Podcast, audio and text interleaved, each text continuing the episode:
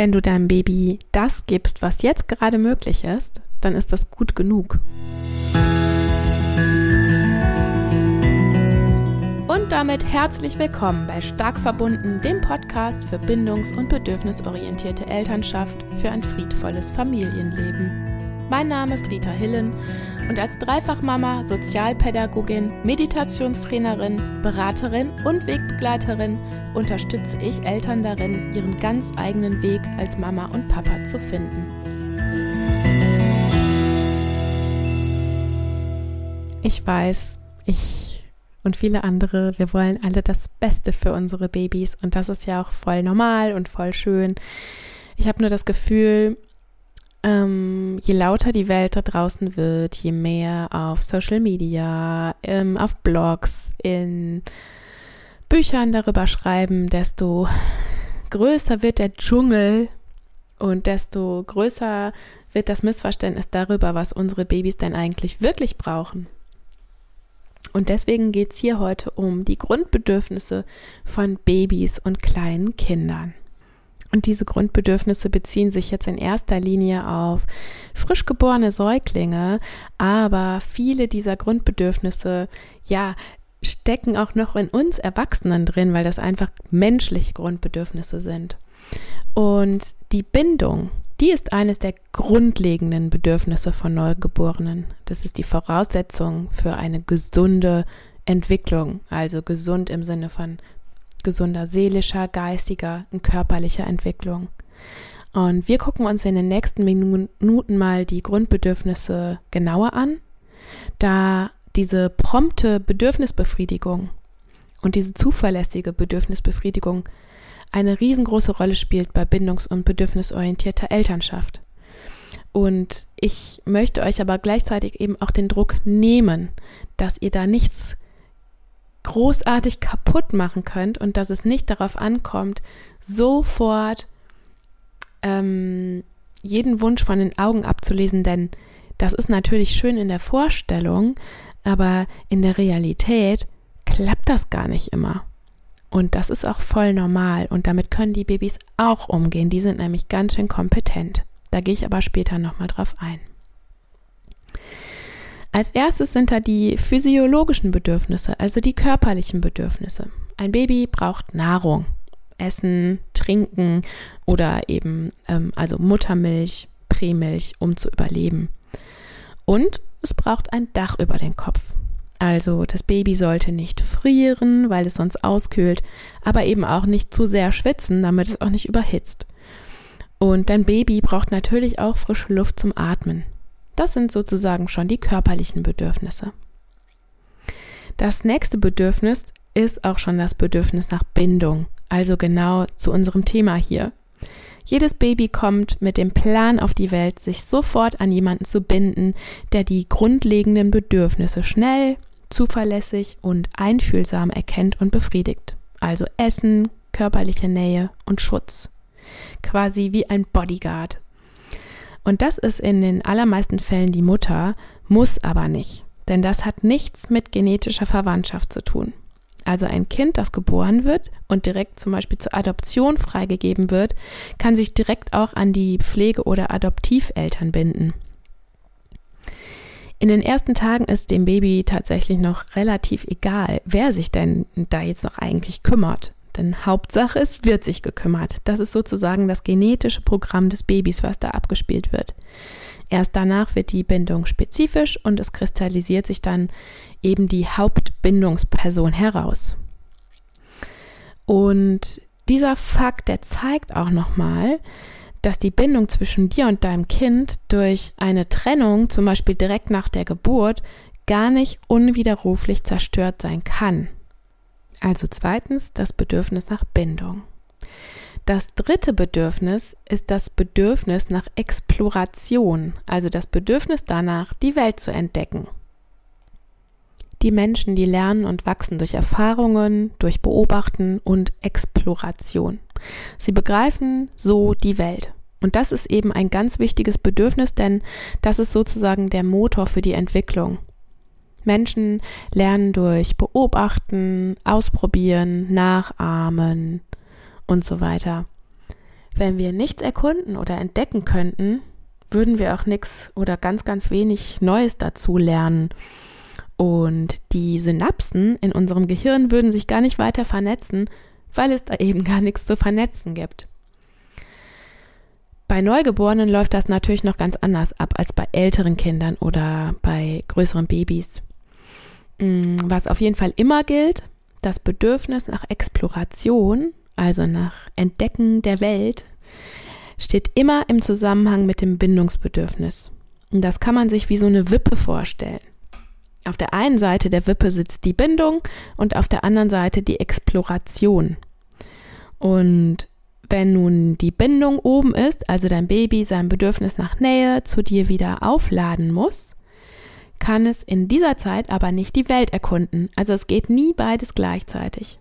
Der Bindungskontakt, der muss erst wieder sozusagen aufgeladen werden. Also der Tank nach Bindung muss erst wieder gefüllt werden. Und wenn der erst wieder voll ist, hat dein Baby wieder genug Sicherheit und Selbstvertrauen und diese Geborgenheit, um weiter zu explorieren, also um weiter die Welt zu entdecken. Dann ist wieder die Seite der Bindung unten und die Erkundungsseite, also die Explorationsseite ist dann wieder oben. Und so geht das immer hin und her, wie so eine Wippe.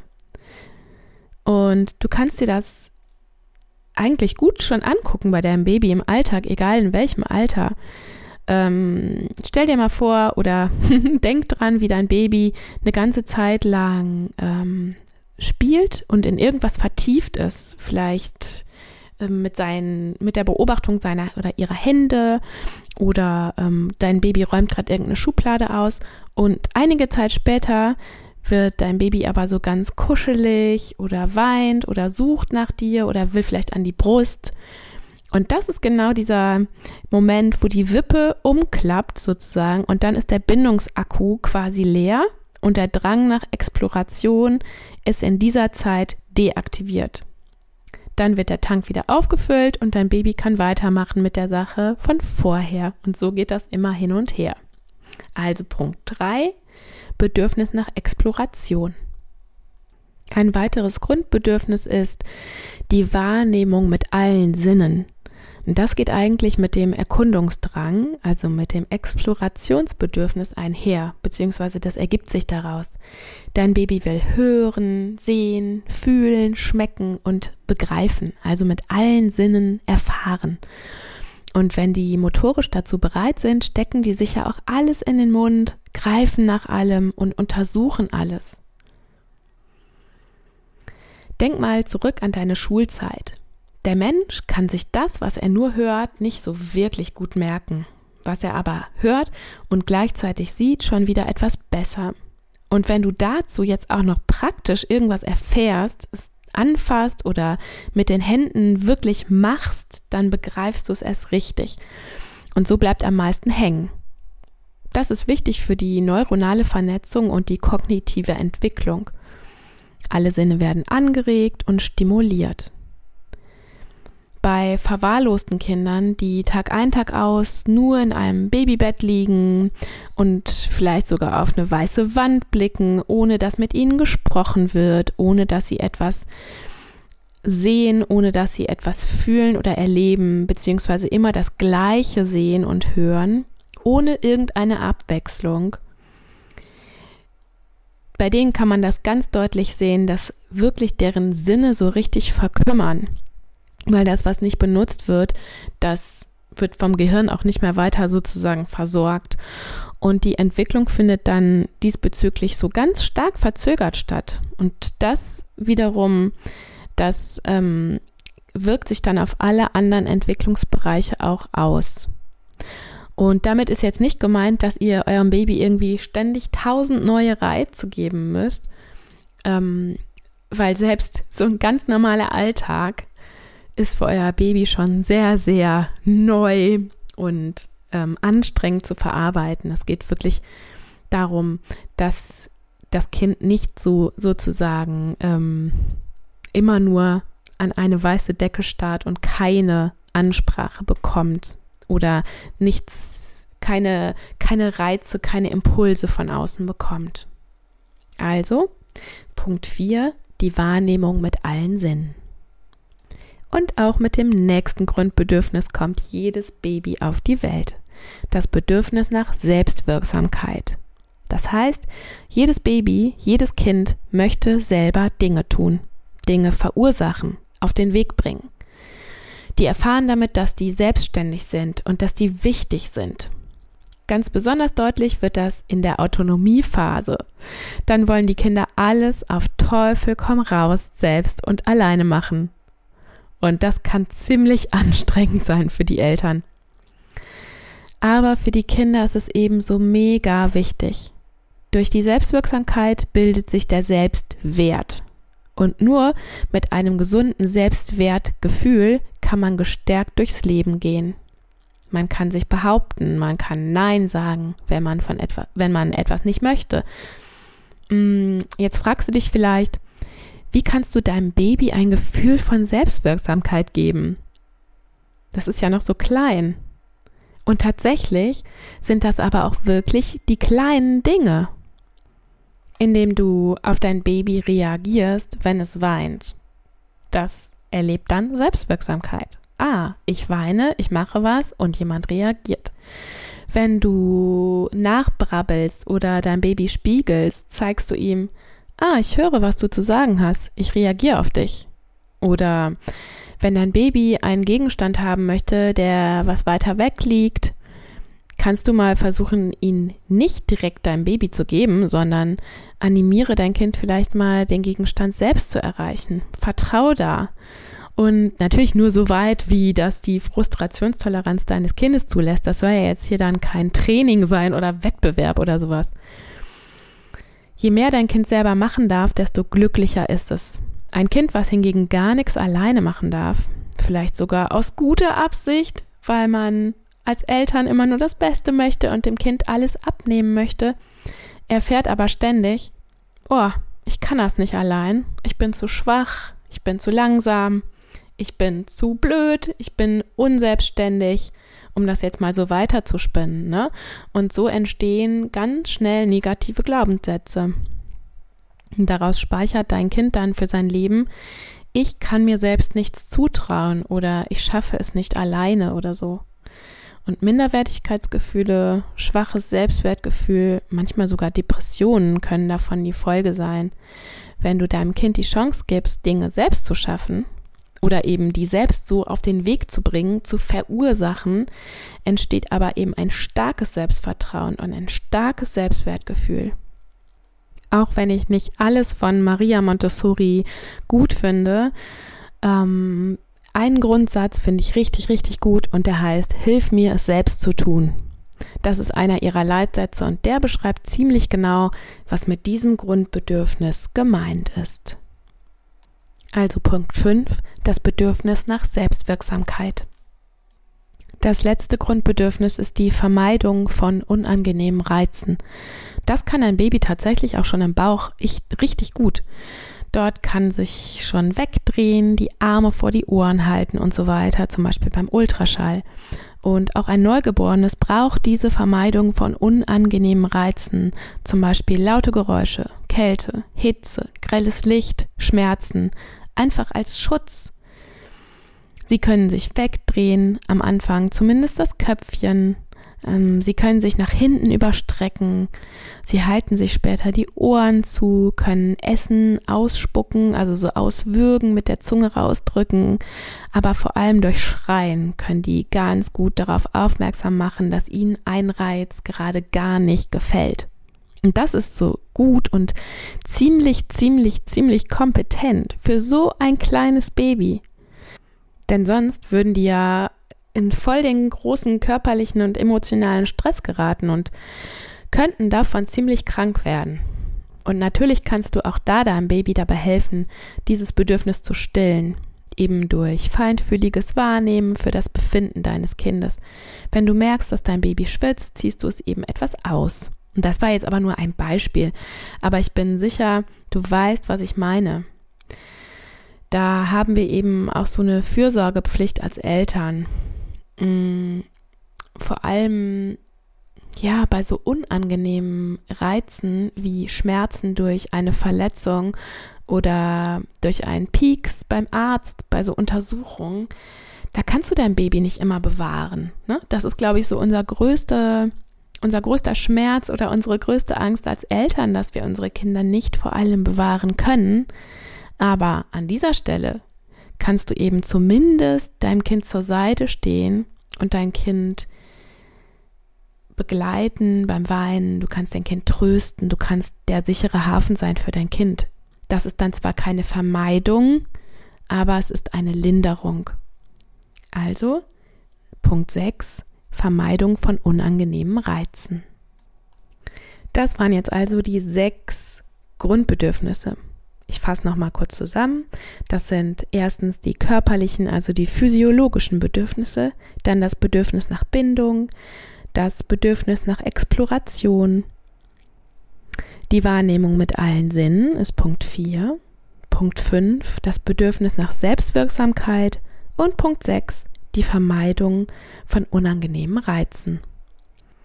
Und diese sechs Grundbedürfnisse sind wirklich wichtig und grundlegend für eine gesunde körperliche, seelische und geistige Entwicklung der Säuglinge. Aber übertragbar sind die eigentlich auf alle Altersstufen, auch auf Erwachsene. Geht mal bei euch durch. Was wichtig ist, auf einige dieser sogenannten Grundbedürfnisse können Babys eine gewisse Zeit lang verzichten, zum Beispiel auf die Stimulation von Reizen oder auf Selbstwirksamkeit auf die drei erstgenannten Bedürfnisse aber nicht so. Also ohne die Befriedigung der physiologischen Bedürfnisse, zum Beispiel Nahrung, oder ohne Bindung und ohne Exploration geraten die kleinen Würmer super schnell in Erregung und entwickeln Stress- und Krankheitssymptome. Also ein Baby kommt zum Beispiel besser damit klar, wenn es eine Zeit lang in einer reizarmen Umgebung liegt, aber eben auch nur eine Zeit lang, ne? als wenn es keine körperliche Nähe erfährt.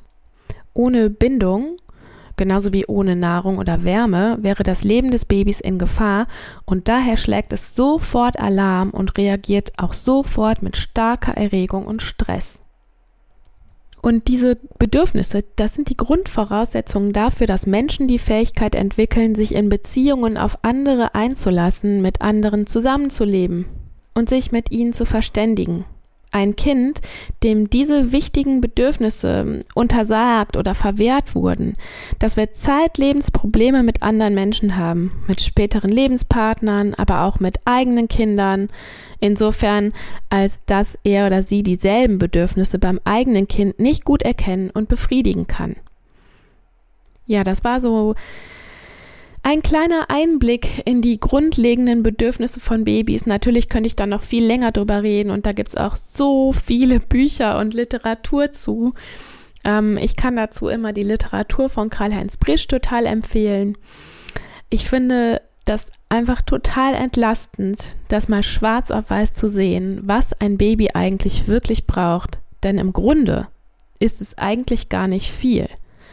Und genauso wie die Bindung nach einem genetischen Programm abläuft, ähm, was in deinem Baby drin ist, dass sich das an eine Bindungsperson bindet, so haben wir auch unser Fürsorgeprogramm in uns, das eben ganz viel von dem automatisch ablaufen lässt, was ich gerade hier vorgestellt habe.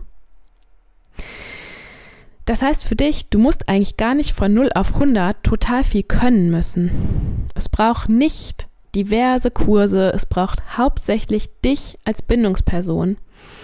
Und wie Bindung entsteht und welche Voraussetzungen dafür gegeben sein müssen, das erzähle ich dir in der nächsten Folge. Das war Stark verbunden, der Podcast für bindungs- und bedürfnisorientierte Elternschaft für ein friedvolles Familienleben. Alle Hintergrundinformationen, Links zu meinen Gästinnen, zu Literaturempfehlungen sowie Tipps dieser Folge findest du wie immer in den Details dieser Folge bzw. in den Show Notes. Dort findest du auch alle Infos darüber, wie du mit mir arbeiten kannst. Ich bedanke mich schon jetzt von Herzen für deine positiven Bewertungen bei iTunes und Spotify und ich freue mich riesig, wenn du mir auch auf meinem Instagram-Kanal Bindung Leben folgst. Lass uns in Verbindung bleiben.